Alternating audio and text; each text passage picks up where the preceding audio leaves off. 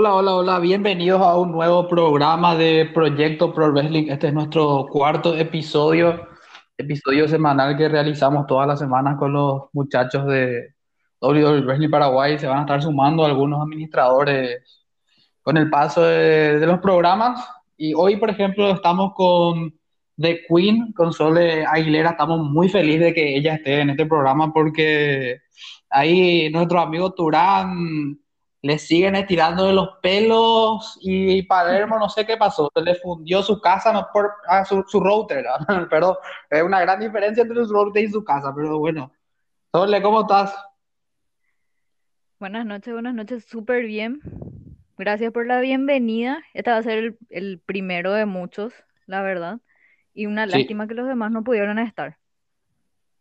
una lástima que los demás no pudieron estar, pero ahora para estar en Backlash se van a pelear todito y nada. Sí o Es lo sí. más Para probable.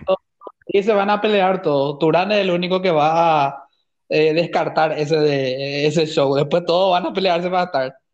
Sí, Eh, y sabemos estamos perfectamente que él, Sí, él no quiere hablar de WWE ni, ni de, ni de sombra, no, no quiere saber de WWE nada. Y estamos con nuestro invitado, el cual tiene también su propio podcast, que charlamos con Lucas Ovelar, justamente Lucas Ovelar es nuestro invitado, también está apareciendo en segmentos semanales en TV Lambaré. ¿Cómo estás, Lucas? ¿Qué tal, Sebas? ¿Cómo te va? Un saludo para vos, para Sole, y muchas gracias por la invitación al programa Proyecto Pro Wrestling. Bueno, como sabrás, este es nuestro cuarto programa. Eh, yo escucho siempre tu programa, Lucas, siempre muy interesante. La vez pasada estaba hablando del Superclásico. Eh, no vamos a tocar nada de Olimpia de Cerro esta semana. No quiero ni, ni de sombra pasar por esa parte, porque o, o llueven zapatillazos si hablamos de Olimpia y de Cerro.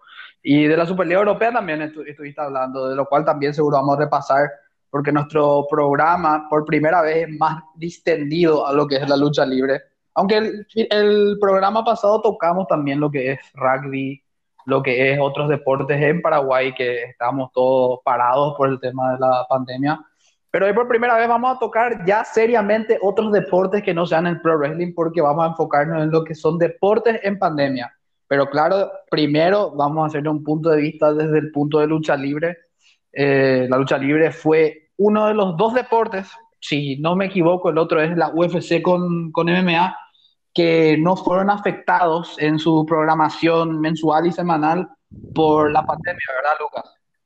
Exactamente, tanto el wrestling, específicamente WWE, AEW, como también la UFC, principalmente la, eh, la, la UFC justamente, fueron los únicos deportes que no pararon en vista que, bueno, ya que estas empresas poseen mayor poder económico y mejor control en sus atletas, les resultó un poco más fácil, además de que justamente realizan en lugares cerrados y si bien es cierto el factor público es muy importante, entre ellos eh, se puede realizar un show tranquilamente sin la presencia de aficionados. Sí, por eso creo yo que fue un poco más fácil. Bueno, aunque todos los deportes se pudieron a la larga realizar sin aficionados, no vamos a descartar también al, fútbol, que creo que es el otro deporte que se despertó más rápido también de la pandemia, pero a la larga todos los deportes, el tenis también, ahora que está teniendo un poquitito de público, el básquet que también hizo lo mismo que la WWE, prácticamente creó un Thunderdome o algo similar para que se jueguen los juegos de las finales, que los Lakers ganaron este, este año. Y entonces los deportes volvieron a la vida tres meses antes, exceptuando dos. Eh, el Pro Wrestling, que tuvo a dos empresas, eh, las más grandes, WWE por lejos, y All Elite Wrestling, que es la, la, empresa, la empresa que le está compitiendo ahora palma a palma a la WWE, y la UFC. La UFC, de hecho, fue el primer, la primera empresa, la, la primera marca de, de, artes marciales mixtas que tuvo en el, hace dos semanas, en el UFC 262 creo que es, el primer evento con 100% de espectadores. Eh, también creo que llegó a haber partido de fútbol en Rusia y en Australia que tuvieron eh, 70-80%, pero que yo sepa, UFC fue la primera empresa que, que tuvo 100% de aficionados en el ViStar Memorias Arena, ¿verdad, Lucas? Sí, sí, eh, así mismo tanto la UFC fue la primera que tuvo gran capacidad de aficionados. Eh, después en, en WWE se intentó en WrestleMania para que vuelva ahí ya antes. Eh, la gente que estaba en el centro de alto de entrenamiento, mejor dicho, de WWE Performance Center, hicieron de público en el fútbol, por ejemplo, se intentó en varias ligas. Eh, vimos algunos partidos de Champions en su momento con aficionados y demás. Luego en el tenis hubo una cantidad mínima en el US Open también del año pasado. Varios deportes intentaron en ocasiones especiales devolver el público a los escenarios que con el correr del tiempo esperemos que empiecen a crecer. Sí, yo tengo entendido que la UFC hizo el pedido a todos los aficionados que fueron en el Star Memorias de Harina, eh, que se hagan el PCR para poder estar presentes y con una declaración firmada. Y ya era independientemente de cada uno si usar tapabocas o no. O sea, también tenías que, si, que, si tenés la vacunación, eh, si te vacunaste ya contra el COVID, podías presentar eso también, pero como que fue una movida un poco arriesgada por parte de Dana White, ¿verdad? ¿Qué opino eso? Fue muy arriesgado porque, claro, eh, tener la, puedes tener negativo el test, pero en cualquier momento también te puedes contagiar. No sabes también que el 100% va a cumplir a, a cabalidad lo que pedís. Pero bueno, hasta ahora, por ejemplo, creo que no se está registrando ningún caso, ningún contagio tanto en UFC como en WrestleMania, donde se pudo ver también que no es que extremaban recursos, los, los extremaban cuidado los aficionados, pero fue muy arriesgado, la verdad. Eh, si bien es cierto, en Estados Unidos está un poco más calmado porque ya se están vacunando masivamente los ciudadanos, eh, sigue siendo muy arriesgado pensar que dentro de poco podamos tener varios deportes con el 100% de capacidad. Sí, que de hecho hoy eh, eh, AEW, o sea, esta semana AEW anunció de que va a tener Double or Nothing con el 100% de capacidad en el Jacksonville, en el estadio de los Jacksonville Jaguars, o sea, en Daily Place, porque Daily Place es en el mismo lugar que el estadio de, los Jacksonville Jaguars. De 5.000 aficionados van a poder estar en ese evento de Double or Nothing de AEW creo que van a tomar más o menos las medidas similares a, las de UFC. También es una movida un poco arriesgada de parte de Tony Khan, creo yo. Pero bueno, yo me gustaría preguntarle a Sole qué opinó, qué, o sea, qué opina de lo que fue WrestleMania 37 con aficionados después de un año prácticamente, porque ellos nos sacaron los aficionados en el Elimination Chamber del 2020 y nos llevaron a ese Ay, horrible espectáculo de WrestleMania 36 sin aficionados, horrible porque fue prácticamente como si se, si se hubiese hecho en un patio baldío. Para mí, a mí no me gustó la decisión que tomaron, podían haber hecho en algún recinto un poco más grande, al menos un poco más preparado, pero de eso vamos a hablar después. Sole, ¿qué opinas de lo que fue WrestleMania 37 con aficionados? Y siendo así sincera, el tener fanáticos allí, ver el evento con los fanáticos, escucharles reaccionar, fue algo súper bueno después de un año sin fanáticos, un WrestleMania sin fanáticos fue prácticamente un fiasco. Se notó demasiado en todas las luchas, en especial la lucha de Charlotte y Rhea Ripley. Y el actual, el de este año, el WrestleMania fue bastante bueno en cuanto a fanáticos, porque para mí el evento no fue tan bueno ambos días, pero en cuanto a los fanáticos sí.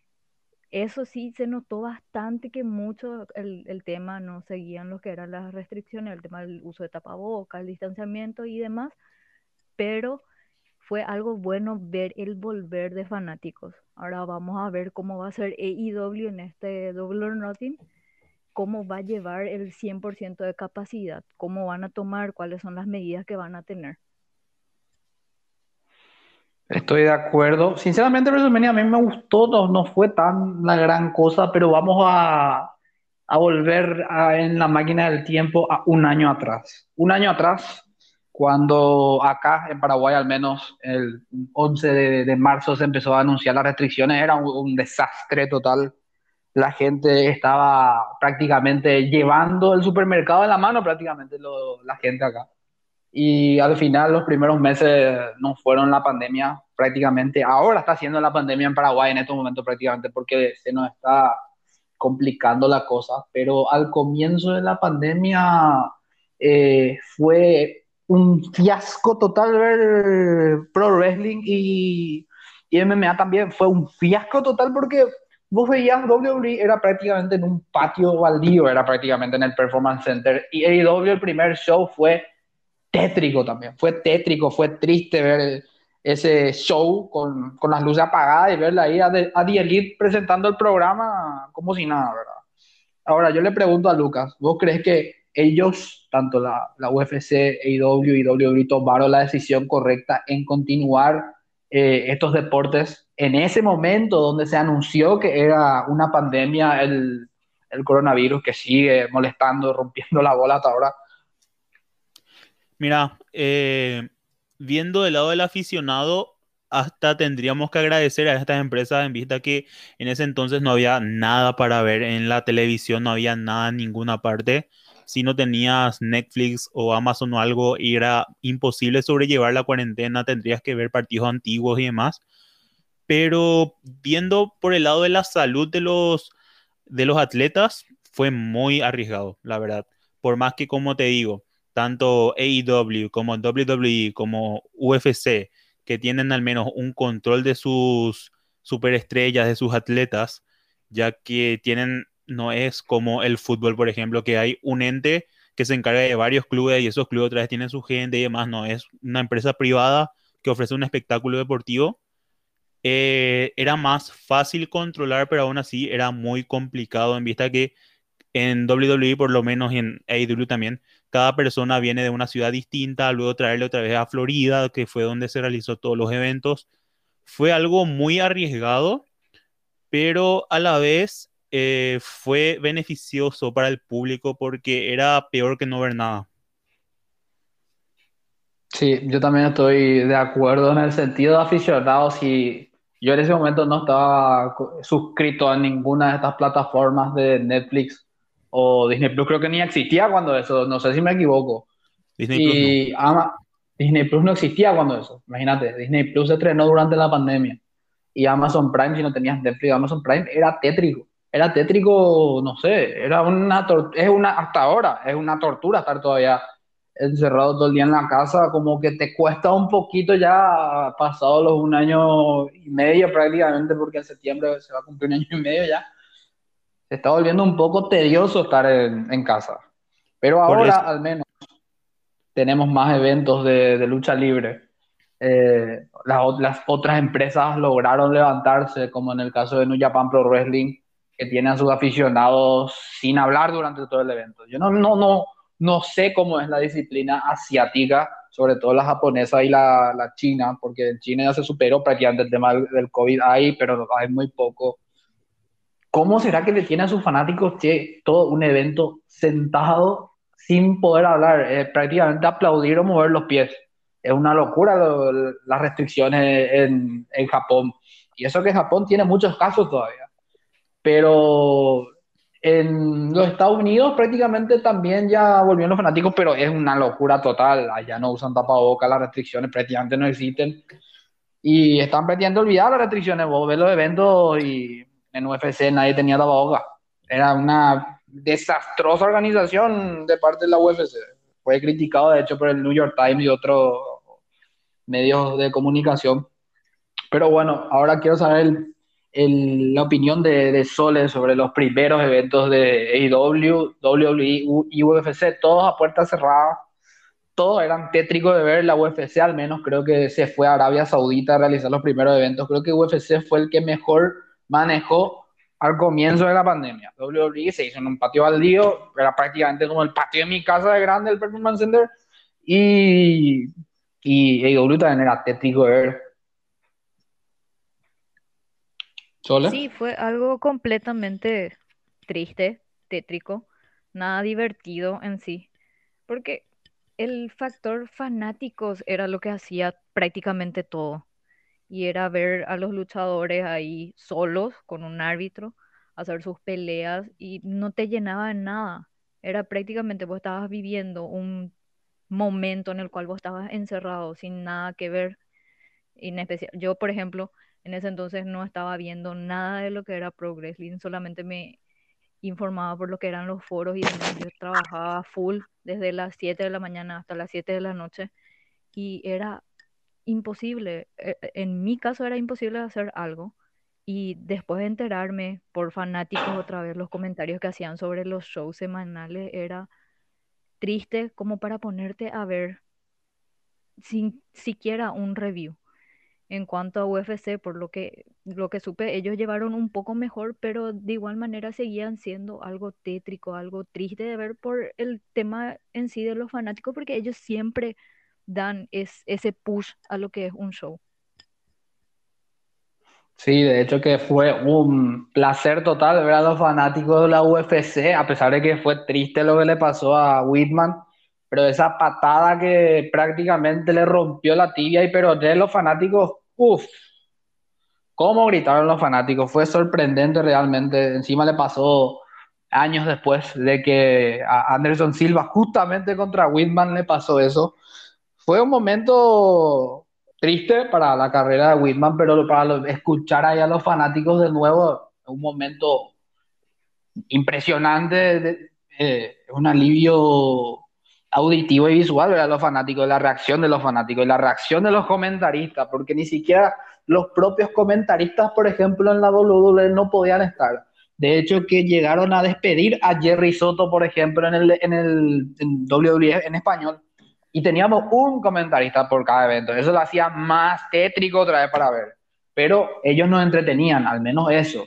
Lo malo fue que no tu- tuvimos un WrestleMania sin aficionados y fueron dos días y fue un poquitito más cargoso de ver, a pesar de que los fanáticos estábamos felices de ver un WrestleMania en pandemia, ¿verdad, Lucas? Sí, de hecho que se sobrellevó un poco más con, bueno, eh, verle otra vez a Edge contra Randy Orton, la curiosidad de cómo iba a ser la lucha de John Cena contra Bray Wyatt, que terminó siendo más un video de entretenimiento que dentro de todo cumplió su objetivo de entretener un buen rato. eh, la lucha de Undertaker contra eh, AJ Styles, algo que le dio un buen factor a la WWE fue las luchas cin- cinematográficas, ver cómo iba a ser, por ejemplo, Money in the Bank en el edificio central de la WWE, por ejemplo. Eh, le intentaba dar de vez en cuando un poco de, de hype al evento con las luchas cinematográficas, con lo que podía pasar, pero aún así, como decís, yo me acuerdo cuando veíamos alguna que otra muy buena lucha de NXT, por ejemplo, eh, Wargames, por ejemplo, eh, decíamos, ¿cómo sería con un público esta lucha? O sea, iba a ser de otro nivel extrañábamos mucho principalmente lucha libre porque te da una conexión nueva, una conexión distinta. UFC lo mismo, eh, no es lo mismo ver eventos así, peleas candentes que atrapan de por sí, eh, sin público, a escuchar al público genuino, porque lo que hizo, lo que hizo la WWE con los, de, con los, con la superestrella en formación, mm, hasta extrañabas ver la WWE sin público. Sí, yo sinceramente extrañaba ver los eventos de lucha libre sin público. Me sentí bastante triste por lo de New Japan. Tres meses sin... pa- Para mí es la mejor empresa de lucha libre, es la que más buenas luchas te da. Eh, WWE es un poco más espectáculo. Eh, AEW es una empresa que recién empezó, pero yo amo New Japan. Y tres meses sin New Japan Pro fueron... Los primeros dos meses de la pandemia fueron muy tristes. Sobre todo si no tenés algo como Netflix o como o como Amazon Prime, eh, ahora ya existe Disney Plus, pero si no tenés una PlayStation también, por ejemplo, que era prácticamente mi forma de entretenerme, no, no era pasar un buen momento por la pandemia. En fin, eh, me gustaría saber si solo opinan lo mismo que yo. Yo creo que Drew McIntyre se cargó a la WWE esos primeros meses de la pandemia, el campeón de la WWE, o sea, se coronó en WrestleMania 36 eh, se cargó la WWE. Yo prácticamente veía los eventos semanales por McIntyre. Eh, no sé cómo sole. Los primeros dos meses fueron un poco raros de afrontar en la pandemia acá. No sé en, en caso de otros países para, nuestro, para nuestra audiencia cómo fue, pero acá en Paraguay prácticamente te ponían a trabajar los primeros dos meses. Era de 7 a 12 o de 7 a 14 y después te mandaban a tu casa. Y era por cuadrilla otra vez, como hasta hace poco fue por cuadrillas, era trabajar. ¿Sole? Sí, el tema este, Drew McIntyre fue prácticamente un factor, mm, como una luz en la pandemia, porque todos queríamos verle a él como campeón, entonces todos estaban sintonizando em, día a día prácticamente en cada show para verle a él, para ver cómo pasaba esto. Fue algo triste ver su coronación sin fanáticos y es ver, ver todos esos shows día tras día em, para salvar tu día con una pandemia que te estaba prácticamente consumiendo, porque a mucha gente si no le gusta estar encerrado y demás, él salvaba bastante. Y Drew McIntyre fue un factor muy grande para la WWE porque en realidad él se cargó en la, la empresa en los hombros porque no había un otro luchador, en mi, en mi opi- opinión particular, que haya hecho eso en, en esos meses. Sí, yo opino eso. Yo voy a contar algo confidencial, pero capaz hasta ahora lo me estoy emocionando al decir eso. Pero cuando McIntyre ganó el campeonato no pude evitarme. Lloré un poco. La verdad que me emocionó muchísimo porque el tipo pudo 15 años esperar para tu campeonato mundial y que encima te saquen otra vez el factor público. Yo sé, tuvimos Pisamania, nos fuimos a Pisamania, gritamos como perras de Pisamania cuando ganó McIntyre, cuando apareció Edge, pero no es lo mismo, es un Royal Rumble, no se compara ni al 5%, bueno, no, capaz sí, ¿verdad? Un 15%, 20% a lo que WrestleMania, pero ese fue nuestro WrestleMania. Nosotros no sabíamos que Royal Rumble iba a ser el, el WrestleMania para los fanáticos, porque había tanta gente, el escenario donde se realizó Royal Rumble fue tan grande que creo que tenían 30.000 espectadores, algo así, 25.000, 30.000 espectadores, que la pasamos bastante bien en ese evento. No sabíamos lo que nos, nos esperaba. Sinceramente, fue emocionante ver a McIntyre ganar el Rumble y luego ganar el WrestleMania. No, no me pude atajar. Creo que este WrestleMania no, ni me emocionó en ese sentido porque no, no tuvo el mismo valor sentimental, pero a pesar, si vos me decías ahora, vas a ver WrestleMania 36 otra vez, no, no hay una posibilidad que vuelva a ver WrestleMania sin aficionado. Me cuesta mucho ver luego el Thunderdome, pero ese WrestleMania 37 fue salvado por los fanáticos. Bueno, entonces voy a, tocar más ahora los otros deportes, cómo también ayudaron a su contribución para salir un poco más adelante. El fútbol fue, creo yo, el tercer deporte que se sumó a, a esta idea de traer de, vuelta a los aficionados. El primer, creo que fue el primero luego el fútbol. Lucas, no sé si el fútbol fue en la Premier League, sobre todo, creo que fue eh, el primer escenario que tuvo a los aficionados de vuelta, ¿verdad? No, no recuerdo si, si es, ese es el caso. Tengo entendido que el US Open contó con una mínima cantidad también, eh, pero a nivel semanal, eh, la Premier League, por ejemplo, eh, fue uno de los pioneros en traer de vuelta a los aficionados un público mínimo que daba un nuevo toque otra vez al fútbol, te daba otra vez ganas de ver el deporte, que sin duda alguna es una gran cantidad de estamina lo que le da a los jugadores el hecho de que tengan aficionados, pero como dijiste, el, el, fútbol fue el que trajo el público presencial, después otro deporte como la NBA intentó hacer una especie de Thunderdome también, como estabas comentando anteriormente, fue una especie de intentar traer de vuelta al público de forma virtual por lo menos, pero físicamente sí, el fútbol fue el primero que trajo más continuamente. Sí, de hecho que acá en Paraguay lastimosamente no tuvimos la suerte que tienen otros países del primer mundo más avanzados o incluso no nos vamos a ir lejos, creo que en Latinoamérica llegó a haber aficionados de vuelta. Ahora vamos a tener un evento de lucha libre en el Ecuador que va a ser benéfico. Eh, eh, espero que si Sol de Oro escucha esto, un saludo. Eh, esperamos poder tenerle a, a, a, él y algunos de los talentos de Ecuador en, en un futuro podcast. Eh, ojalá se dé, ojalá se nos dé, ojalá puedan los muchachos prenderse para poder hacer este especial de la lucha libre ecuatoriana, que creo que es el primer mercado de Sudamérica, que si es que él me confirma que va a tener aficionado, Ecuador la pasó muy mal durante la pandemia. Ecuador fue el país más afectado, creo yo, en Latinoamérica al comienzo. Entonces, estoy muy feliz de que ellos vuelvan a tener la lucha libre. De hecho, hablamos con Gerardo la semana pasada de que Chile eh, está teniendo de vuelta otra vez por el Consejo Nacional de Lucha Libre chileno eh, los shows. Porque acá en Paraguay no te eh, hablamos de eso la, semana pasada, de que están siendo un poco crueles con los otros deportes que no son el fútbol. Y mira la, la pelada que nos, voy a tener que tocar otra vez, pero la pelada que nos hacen pasar los clubes paraguayos en Latinoamérica, pero si así se van a presentar y no aparezcan más.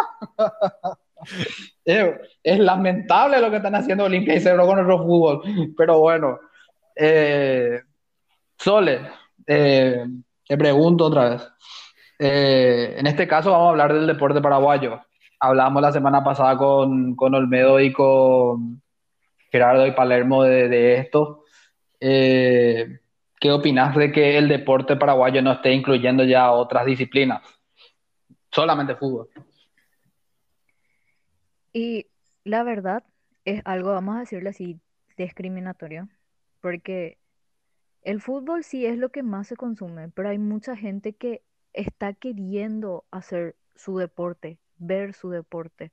Nosotros tenemos nuestros amigos que son luchadores, que están allí. La, la escuela de lucha libre acá, de Progressly, vamos a decirle, está parada. No tenemos eventos. Yo sinceramente extraño los eventos, ya son dos años que no voy a ninguno. Y ver que no se pueden hacer otros deportes, otras disciplinas, es algo completamente eh, malo. ¿Sabes? Vos ves solamente fútbol, fútbol nacional o internacional, en los cuales los clubes, nuestros clubes, están siendo prácticamente una burla. Un desastre. completamente, justamente el partido de hoy, de Olimpia, fue un, un asco. El partido de Cerro, un asco. Y todos los días estoy escuchando que se tiran hate entre ambos clubes, pero para eso nos vas a habilitar el fútbol nada más, para que después pasemos una pelada, que nos estemos encabronando porque perdió nuestro club. No le veo el sentido. Para mí, si vamos a hacer ese tipo de cosas, me liberan todo nomás y ya está. Un saludo a todos mis amigos que me estuvieron trozando hoy por, por el resultado de Olimpia. Estoy sinceramente muy agradecido con todos ustedes, pero sinceramente un, un, una pérdida de tiempo. Yo, mira que yo soy de Olimpia, fanático, hiper fanático de Olimpia, pero hermano, está haciendo una pérdida de tiempo el fútbol paraguayo. Y mira que no solamente el fútbol de primera división se está desarrollando, se está desarrollando el torneo de intermedia, el torneo de primera B y el torneo de primera C. ¿Por qué es esa diferencia con otras disciplinas? Olimpia Kings, yo tengo un amigo que juega rugby eh, en este momento no me estoy acordando un poco para, para la autónoma está jugando. ¿Por qué es la diferencia con el rugby, por ejemplo, o, o con el básquet, por ejemplo? Olympia Kings está participando tanto en básquet como en, como en rugby, creo, en torneos internacionales. Olympia Kings fue a jugar a Uruguay hace poco, hace tres, cuatro semanas por ahí, creo. ¿Por qué es esa diferencia? Estos clubes también necesitan que sus ligas nacionales sean habilitadas para poder tener un poco un desempeño un poco mejor. Y eso es que Olimpia King el rugby ganó hace poco. Pero la diferencia con otros países, yo sé que le está costando a otros países también, como Argentina, Brasil. Brasil, no vamos a hablar en el sentido de la pandemia, es un desastre la administración del señor Bolsonaro, pero hay otros países que sí creo que están teniendo su liga nacional otra vez. No sé si Lucas sabe un poquito más de eso en, en otros deportes que no sean el fútbol, porque el fútbol en Latinoamérica y en Europa sigue predominando. De hecho, que la Champions League y la UEFA Europa League se están, se estaban jugando, se están jugando. Eh, ya están en, en, instancias finales ya. Al menos en Paraguay, eh, a pesar de que creo que obviamente los representantes paraguayos que van a competir en los Juegos Olímpicos, que va a ser en junio, julio más o menos, que se están preparando, solamente el fútbol está. Eh, fútbol y sus ramas, porque podemos decir de que es porque la APF tiene un mayor poderío económico para poder intentar al menos eh, proveer los, los test para COVID. De hecho, que ahora mismo también con ayuda de la Conmebol, los equipos participantes a nivel internacional, tanto fútbol masculino como femenino, van a recibir sus vacunas, aparte de las que reciben esta semana, por cierto. Pero lo que sí, eh, ellos que dependen de la APF, que tiene un mayor poderío económico, tiene mayor patrocinio, eh, y frente a una Secretaría Nacional de Deportes que no hace absolutamente nada, creo que sería esa la gran diferencia. Eh, el nivel económico, el nivel de patrocinio, es sin duda también que el fútbol vende. Eh, no es lo mismo para un lomitero un fin de semana sin fútbol a un fin de semana donde juega Cerro, donde juega Olimpia, lo mismo el bodeguero, el despensero, todos venden más cuando hay un partido. El mismo kiosquero eh, te va a vender más luego de la victoria de tal o cual equipo en tal o cual parte. Eh, va más allá hacia lo económico, creo yo, el, fútbol que es el espectáculo principal. Pero sí, estoy totalmente de acuerdo que el básquet, por ejemplo, o el tenis, o, a ver, eh, hockey, por ejemplo, que son deportes que en Paraguay se practica y mucho, estén varados, es una aberración para mí, pero como digo, es debido a la ineficiencia de la Secretaría Nacional de Deportes. Bueno, quiero tocar una parte que a mí me está molestando mucho y vamos a cerrar con el tema de fútbol y con el tema, o sea, vamos a continuar hablando de por qué no se realizan deportes acá. Pero yo quiero saber, ¿por qué, a pesar de que tiene mucho poder la APF, por qué es esa diferencia tan discriminatoria, aparte de lo económico, aparte de todo con los otros deportes? ¿Por qué Paraguay tiene que ser prácticamente el, no sé, la sala de estar, la sala de visita de los países que de verdad están manejando mal su pandemia, eh, la pandemia, como el Brasil, por ejemplo, que está manejando de una forma asquerosa, terrible. No, no sé si influye que la Conmebol esté acá en Paraguay, pero ¿por qué Paraguay tiene que ser la sala de estar, la sala de espera? Y bueno, le pone una mesa de billar a los muchachos y juegan ahí, le traen a los de Ecuador, le traen a la Argentina, le traen, hay, hay quilombo en Colombia, por ejemplo mucha fuerza los hermanos colombianos, mucha fuerza, pero ¿por qué Paraguay tiene que tener como sala de espera prácticamente a todos estos países que están manejando mal la pandemia? No, no, no me refiero en el caso de Colombia, pero en el caso de Brasil, por ejemplo, que ellos son un fiasco. ¿Por qué esa diferencia tan grande con el fútbol? Mira que dejamos que entre gente de otros países para que desarrolle fútbol y acá no se puede desarrollar ni siquiera un partido de tenis eso es lo que me molesta. Chilaver estuvo eh, en Twitter, no estoy siempre de acuerdo con José Luis Chilaver, es un gran, yo lo tengo una foto con él, pero subió que, que los otros deportes también tienen que desarrollarse. Esa es la actitud. Y él mismo dijo, ¿por qué tienen que jugarse los partidos de otros países acá? Es que ni siquiera los colombianos están a favor de que el partido de Independiente y River se juegue acá. Es que eso yo no entiendo por qué la, la APF y la Conmebol traen todo el, el bochorno acá. Es lamentable. Ensucia el deporte. No sé qué, qué opinas de eso, Luca. Nadie entiende. Yo la verdad eh, creo que fue hace unos meses, eh, ni que hace unos meses, hace un mes más o menos, eh, no me acuerdo equipos de dónde, creo que fueron de Venezuela o de Ecuador o algo así, eh, debido a un brote por esos lugares, eh, se trajo el fútbol otra vez acá. Se jugó en el Defensor del Chaco un partido de Libertadores. Ahora, los equipos colombianos, mucha fuerza para los colombianos, la verdad, por el duro momento que están pasando. Eh, le traen a ellos otra vez acá, que bueno, yo digo principal, sin entrar luego en ese lado, digo por el lado del fútbol que quita el plus de localía y demás, pero no sé, creo que sería por la Conmebol los equipos paraguayos también ofrecieron sus lugares. Eh, el hecho de que la Conmebol esté acá influye mucho. Y la verdad que nadie entiende. Eh, esperemos que, no sé, eh, yo justamente leí un tweet de Danny Chong, un genial periodista, que dijo de que si van a traer acá, que al menos sea por un canje de insumos mínimo, no sé, que la Conmebol por cada partido que se haga distribuye tapabocas o algo, o test o algo por el estilo, porque la verdad que tenés toda la razón del mundo. Nadie entiende por qué los equipos, este sería el estadio neutro para toda Sudamérica. Eh, la Conmebol dice, acá estamos nosotros, vengan a jugar acá y el resto viene nomás también. No, no, no me cabe la duda no sé si Paraguay es muy penerino más con, las, con los extranjeros, porque también... Sí, exacto. Es muy flojo, de que el, Ministerio de Salud mismo poco y nada dice, ah, tráense ustedes, bueno, vengan a jugar acá. Eh, no hay el mismo control para afuera que para los compatriotas acá que necesitan jugar, que dependen del deporte mismo, eh, como otras disciplinas como el hockey, por ejemplo. El hockey femenino es una rama muy fuerte acá, el handball lo mismo que necesitan ya eh, jugar, practicar, pero se le da prioridad no solo al fútbol acá, sino también al internacional para que vengan a jugar acá.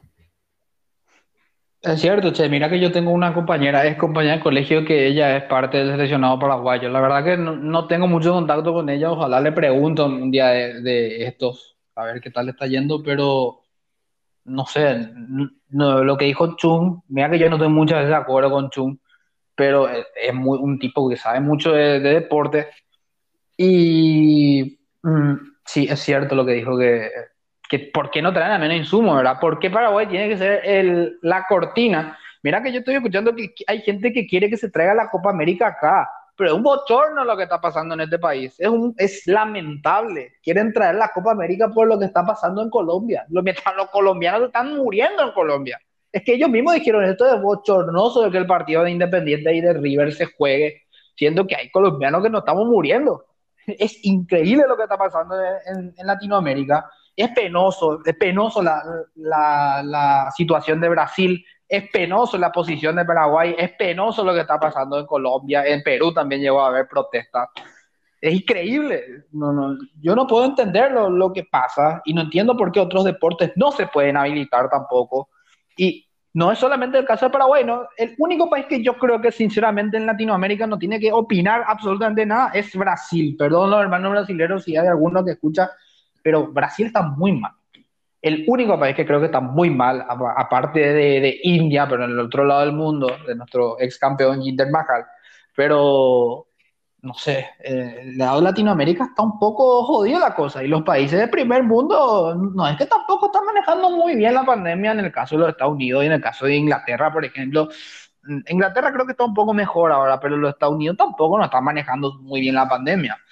Pero bueno, volviendo al factor público, eh, Sole, ¿por qué vos crees que AEW se tomó menos tiempo en traer de vuelta a los aficionados que la WWE? La WWE tardó un año en traer aficionados. AEW tardó seis meses prácticamente. Jericho estaba comentando eso en una entrevista de que él estaba, la Stone Cold, la Stone Cold comentó que él está eh, sinceramente horrorizado de luchar, eh, estaba horrorizado de luchar sin público. Y mira que AEW nos trajo momentos muy lindos también en la pandemia, como el debut de Brody Lee, la despedida a Brody Lee, que está en nuestros corazones para siempre, Luke Harper.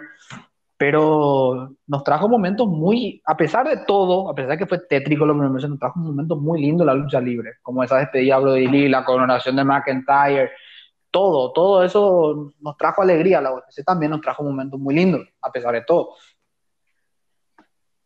Sole, ¿qué opinas de que, de que AEW trajo más rápido los fanáticos que la WWE? ¿Por qué será? La verdad, saber así un por qué sería imposible. Vamos a decir que es algo que ellos tuvieron que hacer ya que son una empresa que está creciendo que, está empezando, tendrían que ver la forma, porque para ser una empresa reciente, sobrepasar una pandemia, estar sin fanáticos, ver la forma de atraer público de manera online, va a ser muy difícil para alguien nuevo en, en contrapartida a la WWE, que es alguien ya establecido. Entonces yo creo más bien que ellos se apresuraron un poco más de traer lo que es el público en cuanto a ese factor de que son nuevos, que tendrían que atraer a alguien que quisiera ver en vivo los eventos, teniendo en cuenta que WWE es una empresa mucho más grande, seguramente tiene mucho más personal y tenían los luchadores que no querían luchar en un tiempo de pandemia. Viendo bien el caso, el principal caso que es Roman Reigns con el tema de su enfermedad, que no quería luchar por miedo a contagiarse y a que algo le pasase. Entonces todos estaban de la misma manera. Yo creo que AEW jugó hizo esa jugada más bien del hecho de que son nuevos y querían atraer más público. Y creo que por cierta parte a AEW le salió bien, no vamos a decir que espectacular porque tampoco nos trajo muchos aficionados, la diferencia no es mucha, pero se establecieron, en los miércoles se establecieron, de hecho el fue a los martes. Pero bueno, AEW consiguió establecerse en ese sentido. Voy a meterme más, vamos a dejar de lado un poco los deportes, vamos también, obviamente, UFC y WWE y el boxeo, yo creo que los deportes de contacto son hermanos, tanto el pro wrestling como la, la MMA, las artes marciales mixtas como el boxeo, que también estos deportes fueron los pioneros en la pandemia, los que se mantuvieron, los que eh, continuaron a pesar de todo. Por eso a mí en ese sentido me parece absurdo que en nuestro país no se esté habilitando ninguna de estas disciplinas y el fútbol sí. Es solamente porque acá en este país se consume más fútbol, la verdad. Pero vamos a volver al sentido de pro wrestling primeramente. Voy a referirme más a UFC boxeo también que no tocamos mucho. Eh, ¿Cómo afectó a, a gente como los de, los de las cómics de, de la lucha libre? De hecho, que WWE también en cada semana WrestleMania tenía también sus eventos donde los aficionados tenían firmas de autógrafos. Hay gente que tuvo que, Dios mío, eso fue terrible. Eh, prácticamente empeñar su casa era, no sé si me estoy refiriendo de forma correcta, a perder el domicilio porque perdieron todo con la pandemia no tenían la forma de devolver el dinero a los hoteles de Tampa, que Tampa parece que estaba maldito, hasta incluso hasta el WrestleMania casi se suspendió por el clima dos veces. Eh, no sé, por suerte pudieron hacer bien este WrestleMania, no, no, no se aguó por el tiempo, pero a otras empresas le afectó muy mal. Ringo Bonner quedó muy mal después de esta pandemia, para mí. Eh, Impact Wrestling, bueno, se mantiene un poquito. Eh, New Japan es, creo, la que mejor administró de todas estas empresas en el sentido sanitario, no voy a decir en el sentido factor público, pero en el sentido sanitario, Japan dijo, nosotros vamos a ser la última empresa que va a volver, nosotros vamos a ser la última disciplina que vamos a volver con tal de que se gestione la, la salud de nuestros fanáticos. Eso fue un punto muy, muy bueno por parte de Japan. Tiene 10 puntos a favor New Japan en ese sentido. Pero también estoy muy a favor del lado de AEW, que continuaron con sus, con sus shows, capaz por un poco. Vince va a tener polémica sí o sí por el tema de la XFL. Él quebró con la XFL por segunda vez y tipo dijo, yo no puedo perder este, esta oportunidad de recuperar mi dinero con la WWE porque viene una pandemia, ya quebró lo, mi empresa y tengo que continuar sí o sí. De hecho, que Vince prácticamente le presionó a Donald Trump, el presidente, para que continúe la, la, lucha libre y así fue. Pero el tema es que WWE también tenía que continuar si es que WWE continuaba y así fue. No sé qué opina Lucas, primeramente quiero saber su opinión del lado de las empresas más pequeñas, porque Impact no pudo porque tiene su estudio en Nashville, eh, Ringo Honor tampoco, y así las otras empresas fueron quedando un poco más atrás. Major League Wrestling, NWA, quedaron más relegadas que, WWE, que tiene la bendición de, que de tener el Performance Center en Florida, y AEW que tiene su sede de los Jacksonville Jaguars. Son unos dos suertudos y afortunados, Vince McMahon y Tony Khan.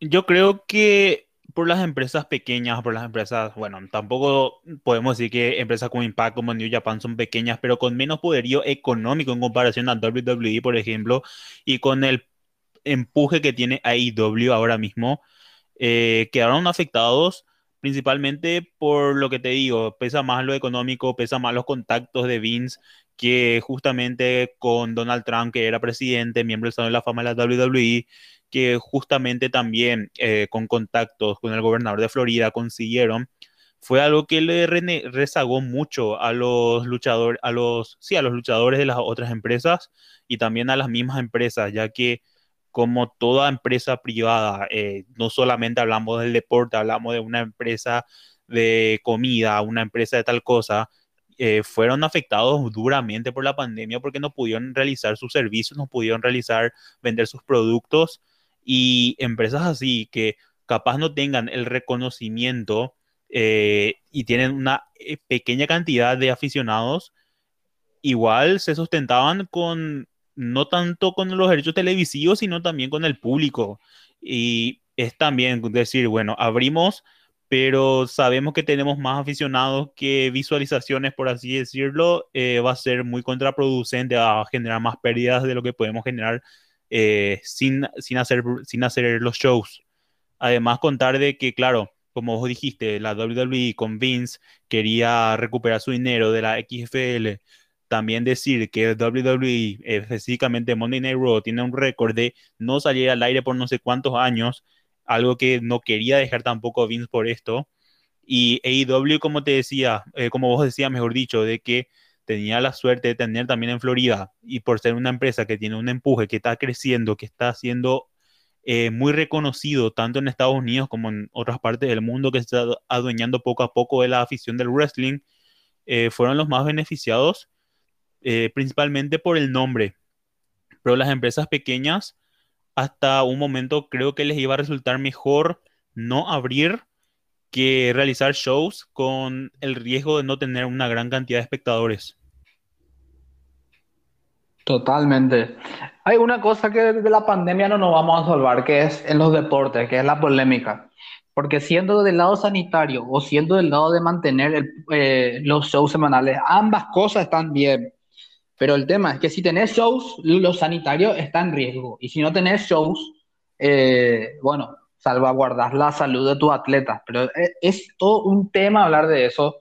Eh, ya sabemos que, o sea, yo ya comenté que en este programa queremos hablar del punto del lado de los aficionados también. Pero no sé, yo creo que a las empresas chicas le vino súper mal el tema de la pandemia. A todos nos vino súper mal el tema de la pandemia. Por lo cual, en ese sentido, yo creo que fue un poco egoísta el lado de la WWE y el lado de, de, de AW. AW no tanto ellos estaban más pendientes de lo que hacía la WWE primero. Acá el que empujó para que continúe la lucha libre fue Vince, porque quebró su empresa la XFL y el señor Vince McMahon tiene mil, mil polémicas. Tiene polémicas por el tema de los esteroides, tiene polémicas por todos los casos de los luchadores que le denunciaron por, por eso, por los malos tratos. Mickey James hace poco recibió su, su, sus atuendos en una bolsa. Chelsea Grid afirmó recibir atuendos de Natalia en su bolsa. Eso fue súper random, pero así, WWE no es la empresa más limpia que hay. Y no sé, AEW lo que supo es expandirse, al menos ahora los fines de semana por Space puedes mirar las repeticiones de los, de los programas, a AEW le vino bien. Pero en el caso de las pequeñas empresas, de las cómics, de, de la no, no, me recuerdo bien el nombre, pero en el caso de, una de las cómics que iba a tener a los Hardy, por ejemplo, a, Matt Hardy, por ejemplo, creo que iba a tenerlo, eh, quebró y el tipo tuvo que empeñar su casa. Eso es lo más triste, ¿verdad? Los hoteles no, no aceptaban devoluciones. Eh, fue un escándalo. Hasta ahora sigue siendo un escándalo el tema de la pandemia. No vamos a superarlo enseguida. Pero bueno, en el ámbito de la UFC continuaron los eventos, de hecho tuvimos, por ejemplo, knockouts impresionantes a McGregor, por ejemplo, lo noquearon fulminantemente en esta pandemia. También tuvimos exhibiciones de boxeo, Mike Tyson tuvo una pelea de exhibición. Entonces me gustaría saber de ese lado, Lucas, para ir cerrando, de los otros deportes que aportaron también, porque la UFC es eh, la empresa que más bien llevó, creo yo, eh, el tema de la pandemia hasta, esta, hasta este bochorno que hicieron hace poco, que también está bien desde el lado del, desde el lado del punto de vista legal, Dana, Dana White se limpió las manos. Pero desde el lado del punto de vista sanitario va a tener polémica, pero es normal. Yo estoy feliz de ver a los aficionados de vuelta en, en la MMA, así como estoy feliz de ver a los aficionados de vuelta en WWE. Mira, eh, UFC sin duda alguna eh, tiene más impacto a nivel global que el pro wrestling en general. Las cosas como son. Eh, acá, al menos en Paraguay, vas a ver más personas comentando un evento de UFC que un WrestleMania, por ejemplo.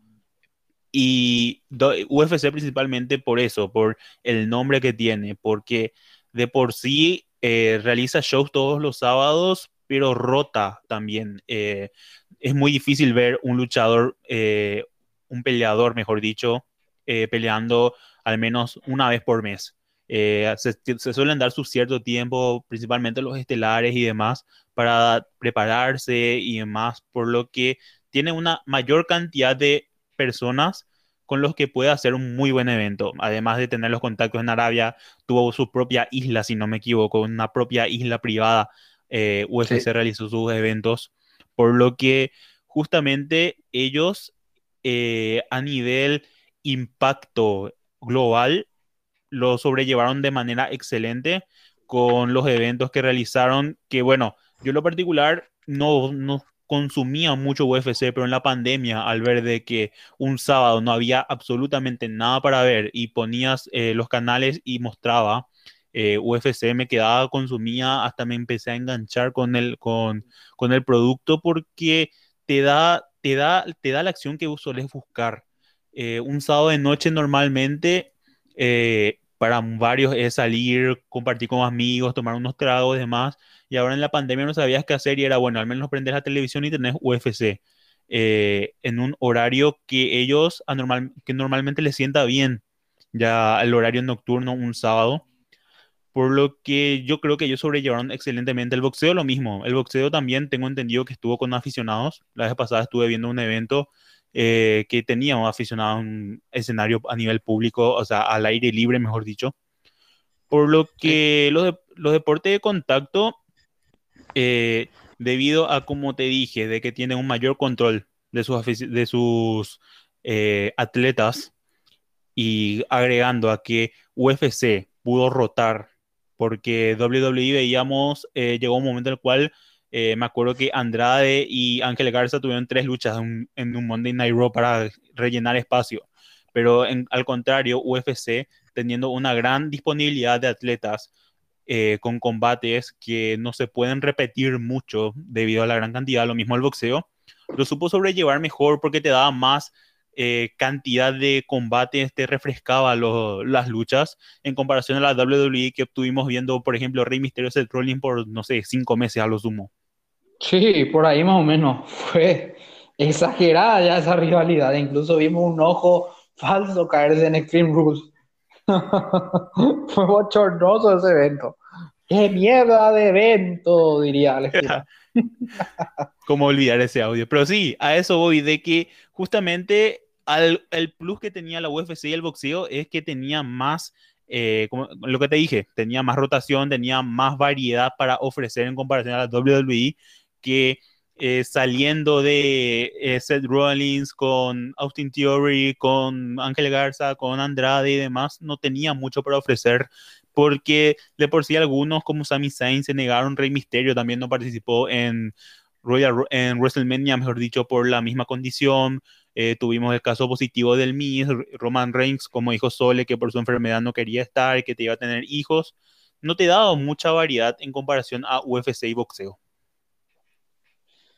Exactamente, sí, justamente eso es lo que opino también yo. Eh, WWE tiene también un roster muy grande, pero con el paso, eso podemos tocar en otro programa. WWE perdió muchísimo de estos talentos durante la pandemia y creo que algunos de los despidos fueron exagerados. Yo más bien creo que Vince continuó con la WWE para mantener su deuda bien lejos de la XFL más que por la lucha libre. Mira que me, me arriesgo, tiro una bomba que me puede explotar a mí, en mi propia mano, como tirar una granada y sacar al lado tuyo. Y...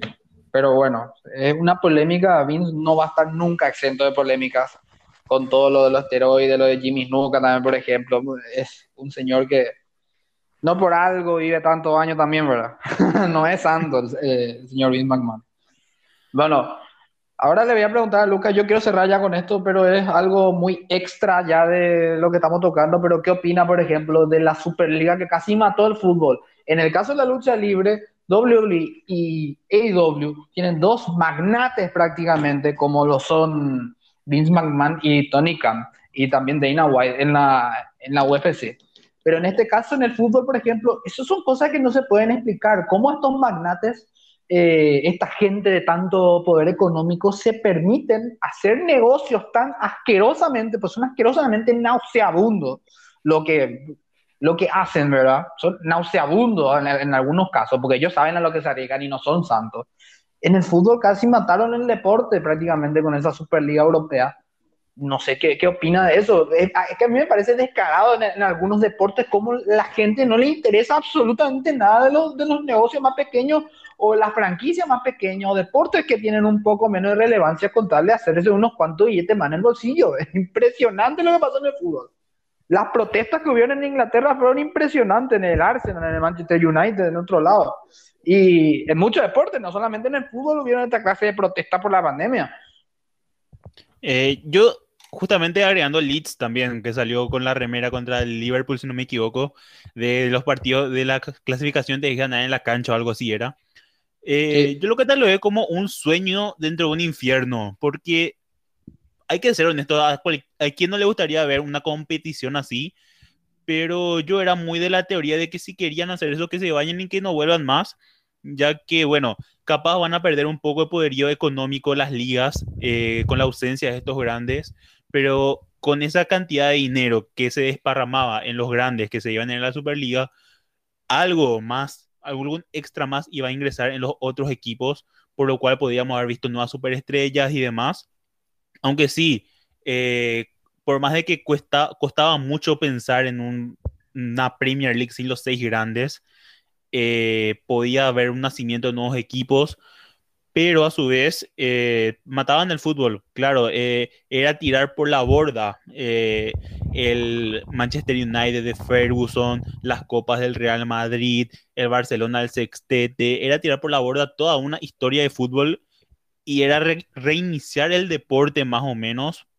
Creo que pesaba más por ese lado, por el lado de la historia, por el lado de ver un Real Madrid-Barcelona dos veces al año y a lo sumo en una competición internacional a ver cada rato, o sea, lo mismo, un Bayern Múnich que por más que no iba a estar presente, sonó mucho, o un Barcelona contra Manchester United, Barcelona-Chelsea, eh, que tiene una cierta, un cierto pique entre ellos también.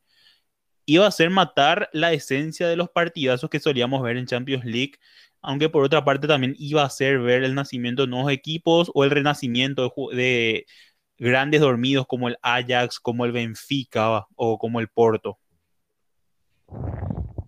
Sí, yo creo que en el sentido del fútbol, y eh, me voy a referir de nuevo a la lucha libre, es porque comparo todo con la lucha libre, todo lo que comparamos en este programa con la lucha libre. Eh, es un, iba a ser un monopolio esa Superliga, era un escándalo, un monopolio futbolístico, el fútbol de barrio iba a quedar enterrado prácticamente. Es como que Olimpia, Cerro y Libertad, por, por decir nomás, ni capaz ni siquiera le consideran la libertad acá.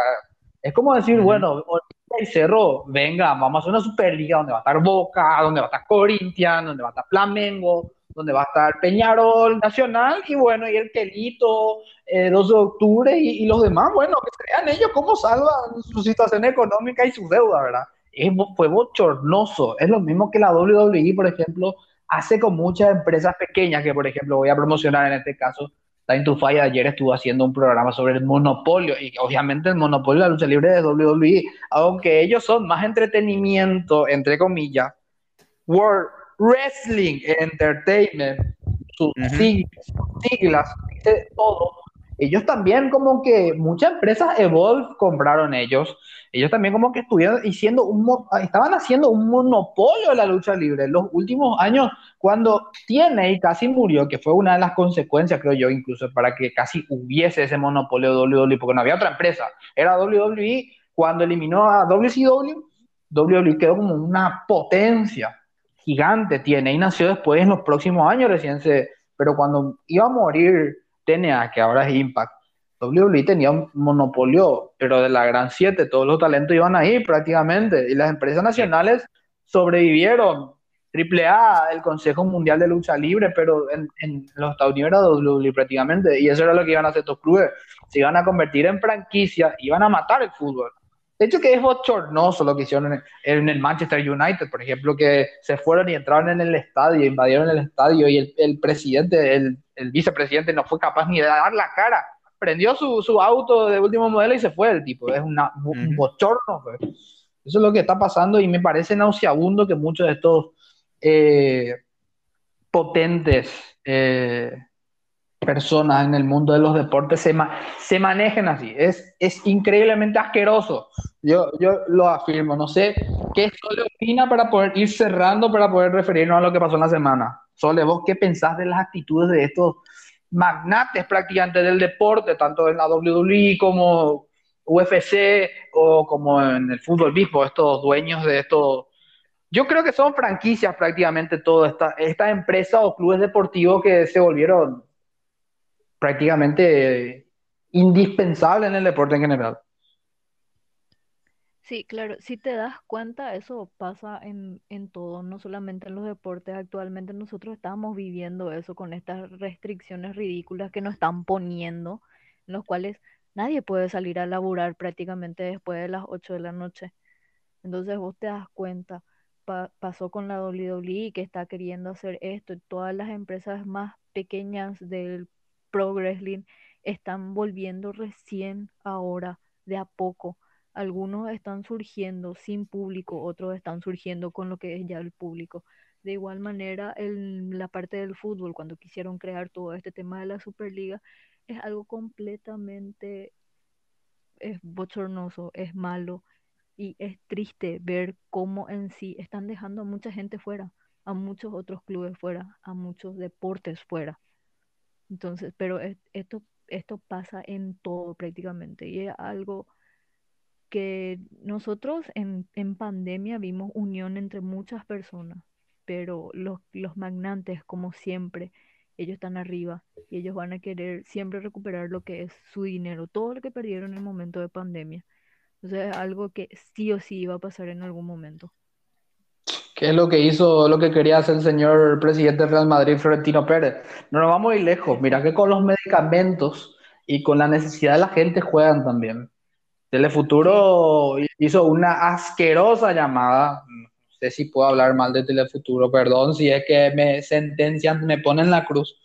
Pero era con el sentido de negociar prácticamente los medicamentos. Después se prohibió que se traigan los medicamentos de clorinda y al final otra vez nosotros, o sea, o, los que necesitamos quedamos mal otra vez frente a los medios de comunicación. Adquirieron estos medios de comunicación también una especie de poder gigante que ahora la gente común y corriente, vos tenés un pequeño negocio y no es más importante que, por ejemplo, vendiendo hamburguesas, no es más importante que McDonald's, ¿verdad? Que aparece que tiene su publicidad en los, en los spots de, de, cada programa, ¿verdad? En el caso de los medicamentos, vos tenés una pequeña farmacia, ¿verdad? Y no, no tenés los medicamentos, bueno, y claro que tu pariente se está muriendo, va a tener que buscar otro lado. Y mira lo, lo asqueroso que fue eso que hicieron, que se prohibieron traer los medicamentos y costan el triple acá. Y después vos buscar en internet, ah, no, y había sido el señor Bierzi, era... era eh, el proveedor. No, no, no, no. No es el dueño de Lasca, pero es uno de los que tiene el porcentaje de la empresa o sea que, no me acuerdo, es como los lo que tiene accionistas. Sí, es un accionista de, de, de, Lasca. Entonces es asqueroso, es, es, asqueroso. Y esto pasa no solamente en los deportes, pasa en otras empresas, pasa en negocios más pequeños, pasa en todos lados. Eh, es sucio el negocio del dinero, pero con esta pandemia eh, se intensificó al por mil en todo sentido.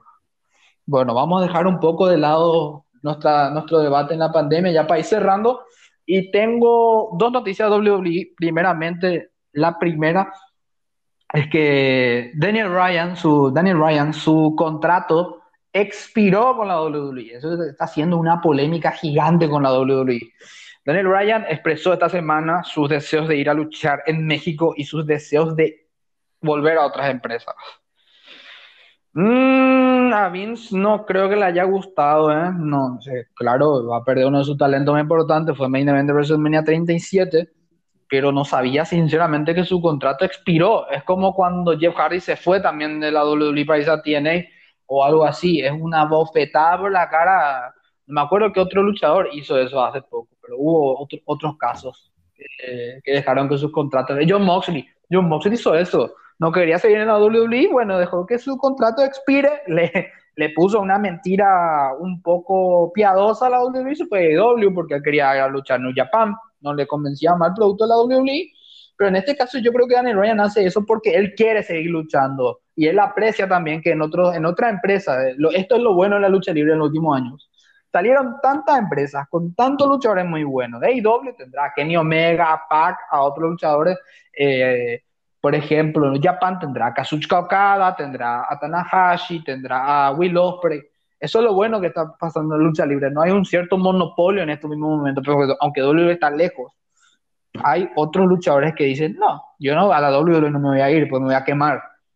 ¿Por qué Daniel Ryan se quiere ir de la WWE, Lucas? Decime por qué él piensa ni siquiera irse de la WWE. Yo creo que principalmente para buscar nuevos aires. Ya estuvo casi, bueno, mejor dicho, más de 10 años estuvo en la WWE, empezando con NXT, teniendo ya un cierto respeto en las, eh, ¿cómo se dice? En el circuito independiente y como dicen la WWE eh, antes de llegar a la primera temporada de NXT. Que bueno, justamente como vos decís, además que te da la opción ahora mismo con los acuerdos que tienen las empresas, como vemos con Kenny Omega, que está en, AAA, está en AEW, en New Japan, está en TNA, en Impact Wrestling, mejor dicho, te da más la opción de estar en diversas empresas, de mostrarte más, de tener la posibilidad de competir contra otras superestrellas que seguramente le harán mucha ilusión. ver a Daniel Bryan contra Andrade ahora mismo ya suelto, o contra un Rey Fénix, o contra el mismo Kenny Omega. Eh, le, da, le va a dar más libertad a Daniel Bryan que en WWE ya estaba estancado, que prácticamente ya se le veía más que nada en una parte creativa. Cuando yo vi que perdió contra Roman, dije, ah, bueno, va a ser creativo o va a ir a Raw para, no sé, ni para qué. Porque como que se sentía que su círculo ya terminó en la WWE. Yo pensaba más bien incluso que se iba a retirar, pero nos sorprendió a todos. Es lo mismo que hizo Moxley. Moxley dijo, yo me voy de vacaciones y vengo otra vez. Espera, es como decir, bueno, eh, a ese vendedor que te está vendiendo un saco, el triple precio, ¿verdad? Decirle, bueno, yo me voy y vengo otra vez. Jamás en la perra vida vas a volver. Jamás en la vida vas a volver. Y yo creo que Daniel Ryan, así como lo hizo Moxley, capaz en este caso lo esté aplicando con la WWE, pero el caso es que si de verdad llega a aparecer otra empresa, sobre todo AEW, esto puede ser muy importante para la competencia entre las empresas, porque el tipo fue main event de WrestleMania 37. Ni si, no, es que, no es que era un Dean Ambrose que estaba mal, estaba lesionado. El tipo luchó por el campeonato de la WWE hace dos días. Sí. Entonces, es grande la diferencia. No sé qué opina Sole sobre lo que Daniel Bryan hizo, pero las alarmas WWE se prendieron y están sumamente, es insólito para ellos lo que pasó, porque les resulta inexplicable un talento que ganó todo en la WWE que se quiera ir. ¿Sole? claro, el, tema fue, fue sorprendente para todos. Yo prácticamente hace un día nomás luego me enteré. Y es algo llamativo también que él hace poco tuvo una entrevista con una televisora en el cual él contó que lleva varias luchas ya con su cuello lesionado. O sea, él está teniendo nuevamente problemas en el cuello. Y muchos están especulando que sí puede seguir firmando con WWE, puede tener un contrato como creativo o puede estar en Raw, tanto como en, en, en NXT. Yo más bien creo que él no va a volver a luchar teniendo en cuenta esa entrevista que él dio, siendo que él, él es padre, contó que a su hija le encanta subirse en sus hombros, pero ya no puede más hacer eso por los problemas que tiene en el cuello. Y esta última lucha, él dio todo teniendo esa lesión aún. Mm, si se da la posibilidad de que él siga luchando, me parecería mucho mejor que se vaya a otra empresa, teniendo en cuenta que en otras empresas hay muchos convenios y puede luchar con cualquier otro luchador de cualquier parte del mundo hay muchísimos Dream Match que tenemos por ver para Daniel fuera de la WWE. Sí, yo creo que ya consiguió todo en la WWE, entonces no necesita tampoco si él quiere renovar. Lo raro es que justamente esta semana, hace poco dijo que él está, él sinceramente, yo para mí me parece mucho eso. Comparó a The Elite con The Four Horsemen. Es mucho eso es un halago de aquí a China. Mira que The Elite, yo le comparo más o menos una versión un poquitito menos a NWO, pero pucha, compararle con R. Anderson, Tully Blanchard, Rick Flair, es mucho. Eh. Son eh, gente que marcó la década de los 70, 80 hasta los principios de los 90. Gente que fueron muy importantes en su momento en la lucha libre. Entonces, como que fue un lado muy fuerte. Y el hecho de expresar que quiere ir a México también. Eso también me sorprendió mucho, ¿eh? Ojo AAA, ojo Consejo Mundial de Lucha Libre, ¿eh? Que les puede caer ahora ya Daniel Bryan. No descarto. A mí lo que me parece raro es si vos te vas a retirar, ¿por qué no le decís, mira, mi cuello no da más, me quiero ir, terminar acá, me hace una lucha de despedida en Summerland y me voy? Lo raro es que no hizo eso Daniel Bryan. Daniel Bryan dejó que su contrato expire y no renovó. Pero bueno, otro tema que me gustaría tocar es Rhea Ripley. Tuvieron una entrevista, sabemos que no es eh, lamento romper el corazón de los fanáticos paraguayos, pero Rhea Ripley hizo una entrevista con la red Alba Visión, pero apareció en el noticiero de, de SNT, lo cual es bastante raro acá que pasen uno de los en los noticieros. Eso. Justamente vi Dani Pandelo, eh, Dani la Bestia, compartir nuestro post y decir, pero cuando yo luchaba ni siquiera me nombraban en, estos, en estas cadenas televisivas y es raro que ahora aparezca Rhea Ripley. Pregunto, Sole, te voy a preguntar otra vos porque vos sos miembro de WWE Paraguay eh, y también de Proyecto Pro Wrestling. Mira que me estoy yendo lejos, pero ¿será que influenciamos un poco con el tema de insistir con las maratones de WrestleMania? Porque nosotros insistimos, ellos no nos dan crédito por nada. Pero ayer yo pasé la diferencia entre la publicación de CNT a la nuestra, era, es gigante, son 80, 70 eh, me gustas más que la publicación que tiene CNT. Y SNT no es capaz de al menos darnos gracias. Yo no, bueno, yo exagero en ese sentido. Pero mira que al menos podían decir, mira, decimos una entrevista a Ria Ripley o tenemos este material de Ria Ripley y lo vamos a pasar no, no responden nada. Yo estoy muy agradecido con ellos por pasar las maratones, pero no sé, es un poco random nomás que así de la nada ellos hayan pasado SNT. Claro, completamente a todos nos sorprendió eso porque fue algo que, bueno, Turán lanzó ahí en nuestro grupo y fue sorpresivo. Lo primero que yo hice fue buscar todo tipo de información respecto a eso, de dónde salió, cómo fue o para qué chinas están pasando eso, porque es algo raro en nuestro país, en nuestros noticieros, que pasen algo referente al pro wrestling. Y más em, algo así completamente de la nada, porque ya son varios años en los cuales acá tenemos la, la escuela de lucha libre y nunca se mencionó nada sobre nuestros luchadores. Entonces fue algo sorprendente, algo que creo más bien no para ser tan mala, pero como un relleno allí para el noticiero nacional nuestro. Pero hay que tener un poquito más de esperanza y pensar en que se están abriendo las puertas, están, gracias a nuestras insistencias y demás, estamos tratando de, de entrar dentro de lo que es el noticiero también. Obviamente nosotros tenemos mayor impacto en nuestras publicaciones con respecto a lo que es, ellos. Nosotros tenemos un público, vamos a decirle, más joven que no se pone a ver los noticieros. Eh, fue una noticia que salió así de la nada, nos enteramos de la nada y se difundió de muy buena manera gracias a nosotros. Gracias a nosotros. Mira que yo me quedé con un poco de bronca.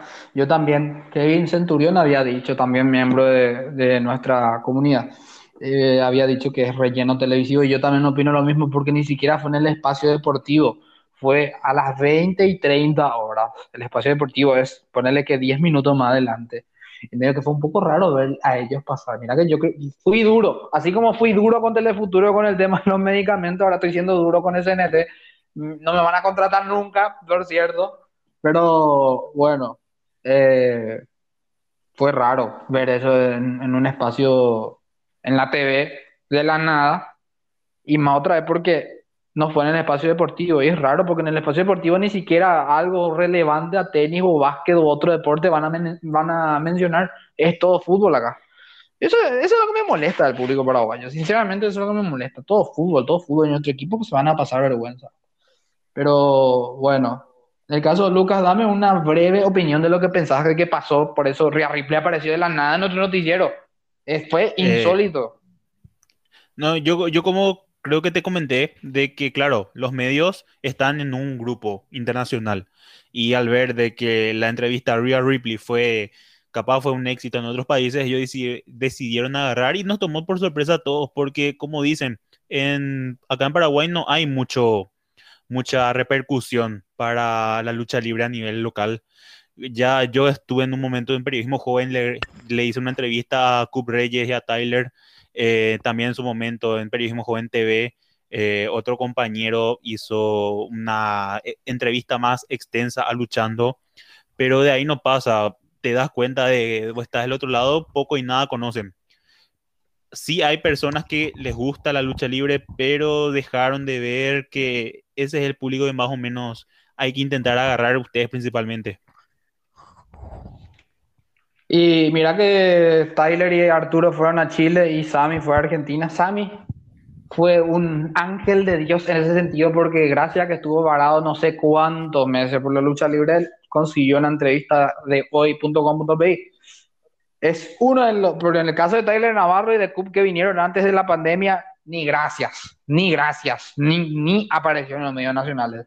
Eso A es ellos algo que... periodismo joven a ellos, eh, justamente por Chile. Eh, Sí. Pero así, o sea, periodismo joven que ya cerró luego en ABC, que era una sección diminuta que intenté al menos dar un mínimo alcance, pero como decís, así a nivel general, poco y nada.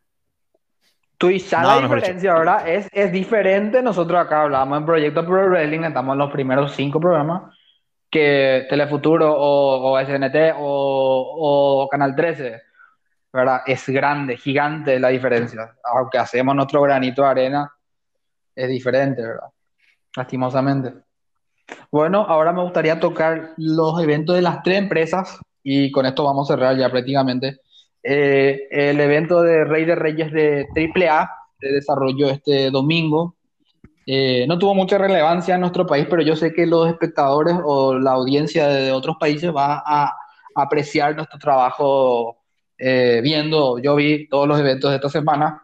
Eh, en el primer, la primera lucha de AAA Rey de Reyes tuvimos a la lucha por el campeonato crucero de AAA, donde el látigo, eh, o sea, la oportunidad, perdón, una oportunidad por el campeonato de Laredo Kid. Eh, látigo derrotó a Aramis, Ares, Dinastía y Toxi. Luego de la lucha apareció justamente el campeón crucero de AAA, eh, Laredo Kid, con el campeonato, y le extendió la mano a Látigo, el cual eh, de una forma muy burlona rechazó la mano del campeón. La lucha, las luchas cruceros siempre son buenas. Las luchas cruceros siempre son muy buenas de ver y la lucha estuvo buena. Eh, ganó Látigo entonces la oportunidad para enfrentarse a Laredo Kid. Luego, después de esta lucha, Taurus eh, derrotó a Octagon Junior y Villano Tercero Junior para ganar el campeonato vacante de Latinoamericano AAA. Eh, Taurus, que es miembro de los mercenarios, cubrió a Villano después de un Powerball y ganó el campeonato vacante de eh, Latinoamericano AAA. Estuvo en los comentarios justamente Texano, eh, anticipando la victoria de Taurus y eso fue justamente lo que ocurrió. Luego, en la lucha femenina, Fabi Apache ganó el campeonato Reina de Reinas de AAA a Chictor Benta, Flammer, Lady Shani, Lady Maravilla y Sexy Star Segunda. Eh, en la mesa de comentaristas estuvo Deona Purrazo, la actual campeona de las knockouts de Impact Wrestling.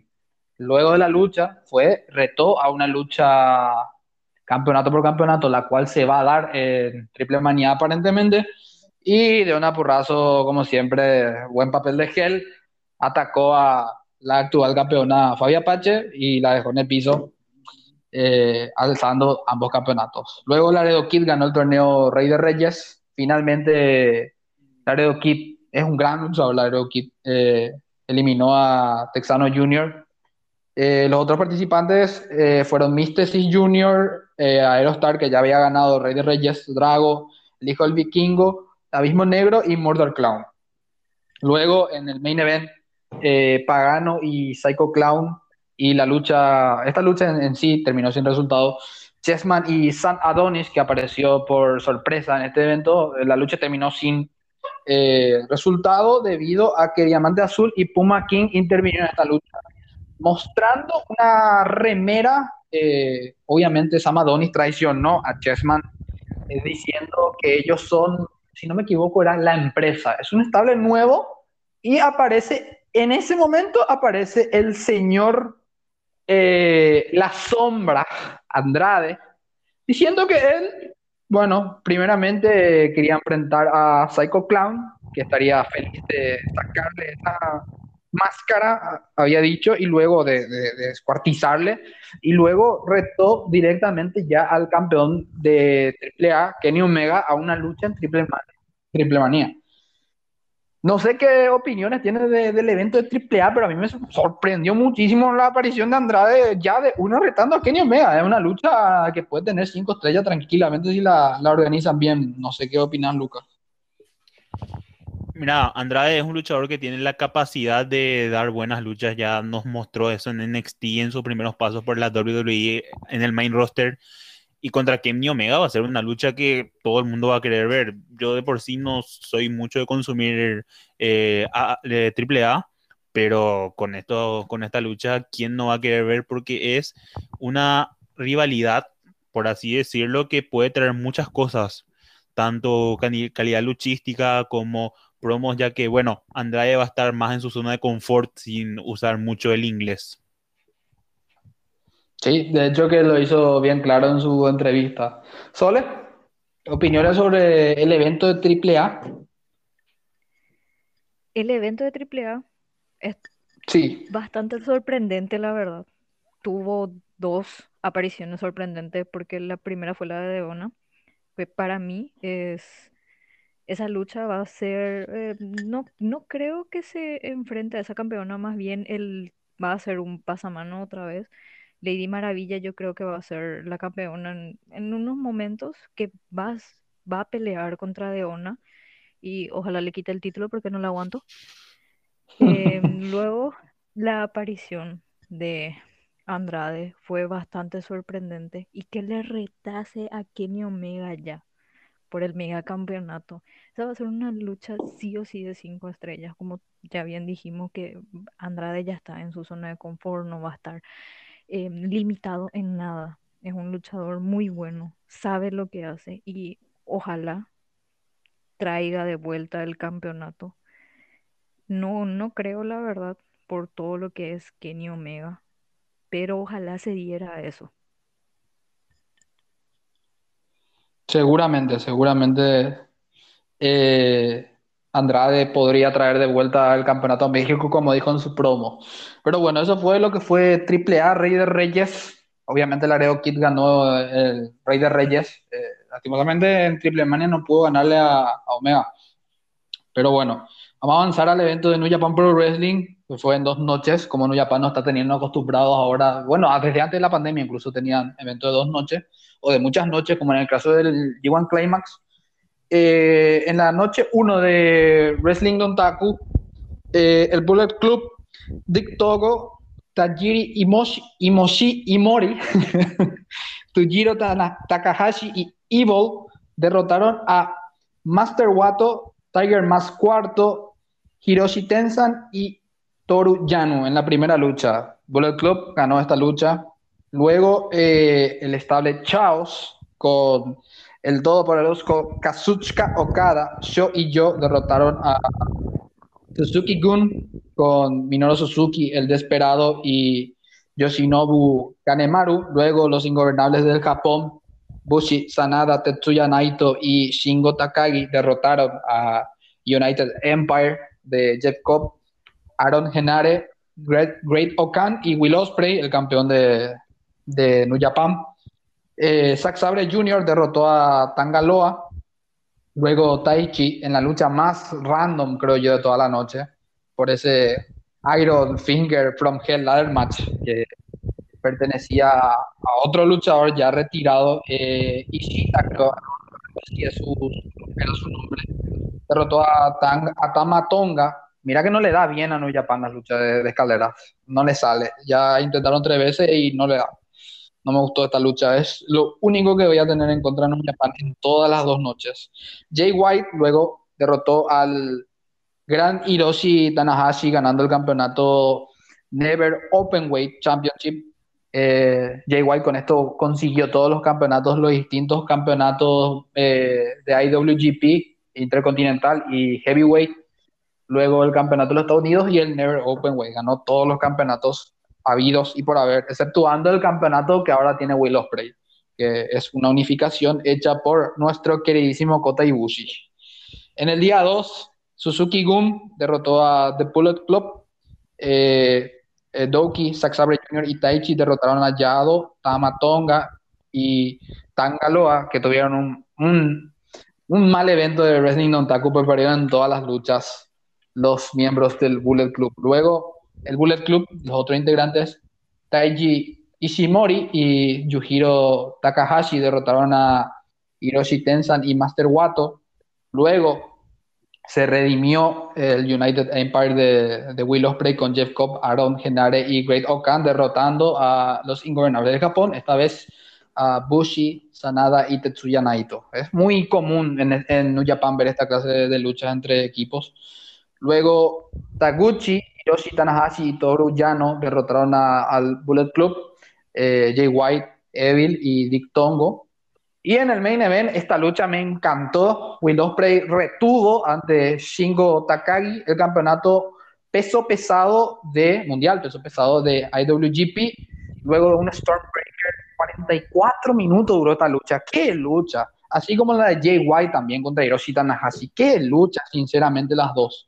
No sé qué opina Sole de, este evento de, New Japan Pro Wrestling, Wrestling on Taku, antes de cerrar ya para irnos a AEW. El, el evento estuvo bastante bueno. Nunca te vas a quejar de New Japan excepción de sus luchas de escalera que, como dijiste, no se le da para nada. No se le da. Para, sinceramente. Para, para mí, sinceramente, lo que más me sorprendió y lo que más me gustó fue el Grand Slam de Jay White. Es el primero y dando... Que ganó con trampa otra vez, siempre. no importa cómo gane, él es un dios para mí y se merece todo que ganó con trampa, como siempre. Guedo otra vez ayudó a Jay White a que vuelva a ganar otro campeonato como estamos acostumbrados. Es un gran tramposo Jay White. No sé si Lucas pudo ver este evento en New Japan para que me dé una pequeña opinión.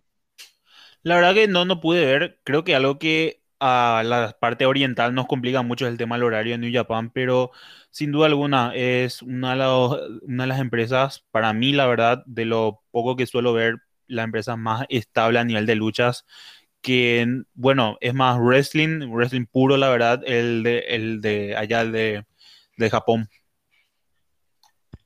Sí, estoy totalmente de acuerdo contigo. Y bueno, para cerrar, porque se nos pasó la hora hoy, pero es que el tema de los deportes en la pandemia abarca para mucho.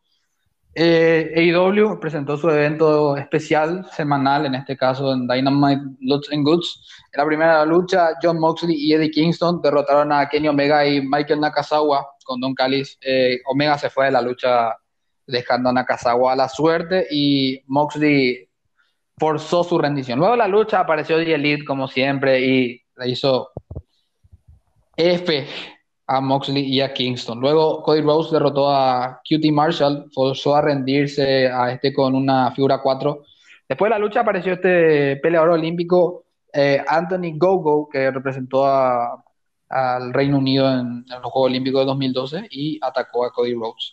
Luego en un squash, eh, la doctora Britt Baker, que retará a Hikaru Shida en Double or Nothing, derrotó a Julia Hart con un low jack la famosa llave que le va a sacar los dientes Britt Baker a la rival.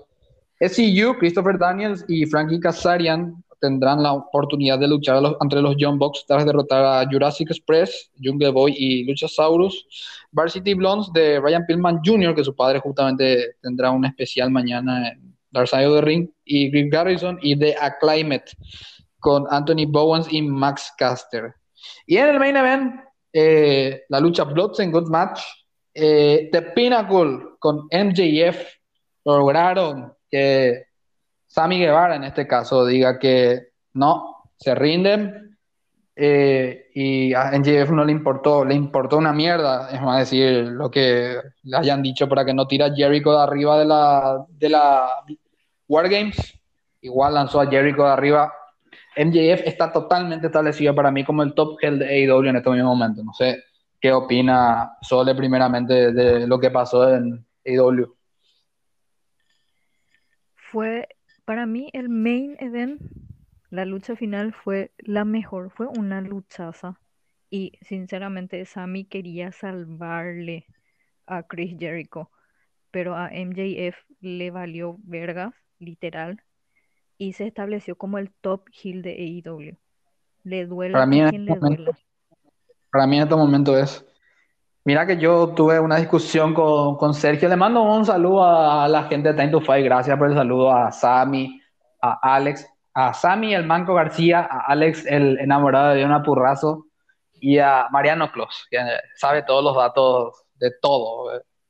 Clos, un saludo también. Y a Sergio que se está recuperando fuerza, pronta recuperación.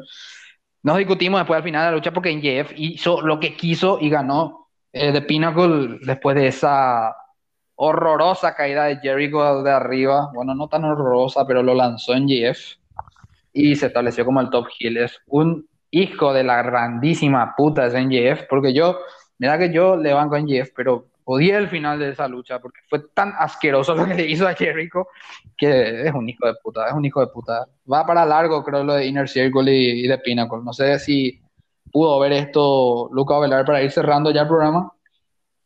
Eh, vi, vi, poco y nada, pero sin duda alguna, MGF es un luchador que a mí en lo particular me gusta mucho. Es joven, eh, estuvo bien apadrinado en su principio, luego fue creciendo haciendo sus propias alas en AEW, que sin duda alguna, no sé, es una de las potentes caras que pueden en un futuro AEW, que de hecho que ya es, ya es una cara de la empresa, pero sin duda alguna, con el camino que tiene, tranquilamente puede ser una leyenda en AEW. Bueno, y con esto podemos ir terminando el programa. Eh, se nos pasó los minutos, no importa eso, pero una hora y media vamos a redondear. Y nada, agradecerle a, a Lucas, a Sole y mandarle un, saludo a los muchachos, un beso en la cola a todos los de WWE Wrestling Paraguay que no pudieron estar esta noche. Turán les tiró la, la doña. Eh, Palermo que se le incendió el router. Y sí, sí, eso es siempre. Ya, ya no debe cinco asados, Turán, ya nos debe diez ahora. Sigue y sigue y sigue y sigue con, con ese tema. Bueno, y también a Ortiz, un beso en la cola, venir rápido ya al programa, pues necesitamos tu sabiduría. Y, y nada más, ya le mandamos saludos a la gente de Time to Fight. Y eh, Sole, primeramente para cerrar. Nada más que decirles gracias y un saludo a todos los que nos escuchan. Esta es la primera vez y va para largo. Y un saludo especial para Alex Durán, que siempre se les tira la oreja. Qué raro, ¿eh? Qué raro. Eh, Lucas. Eh, nada más agradecer la invitación. Eh, muchos éxitos para el programa, para todos, para el grupo WWE Wrestling Paraguay. Que sigan los éxitos, que es muy buen programa y que sigan para adelante. Gracias, igualmente éxito con tu segmento en Spotify, tus programas en Spotify de Charlando con Luca Velar y también tus apariciones en TV Lambaré. Ojalá te siga yendo bien en ese sentido periodístico, Lucas. Muchas gracias. Y, no me estoy olvidando de nada. Creo que podemos concluir con el programa de hoy. Ah, eh, lo que iba a mencionar justamente. Espero, ojalá que se nos pueda dar la entrevista con la gente de Ecuador. Eh, Sol de Oro, espero poder tenerte el sábado eh, con esta entrevista flash que le vamos a hacer al campeón crucero de, del Ecuador. Entonces, nada, podemos cerrar con el programa. Muchas gracias, Lucas. Muchas gracias, Sole. Y bueno, esto ha sido lo mejor de la lucha libre. Esto es Proyecto Pro Wrestling. Eh, muchas gracias a toda nuestra audiencia y hasta la próxima. Gracias, muchachos.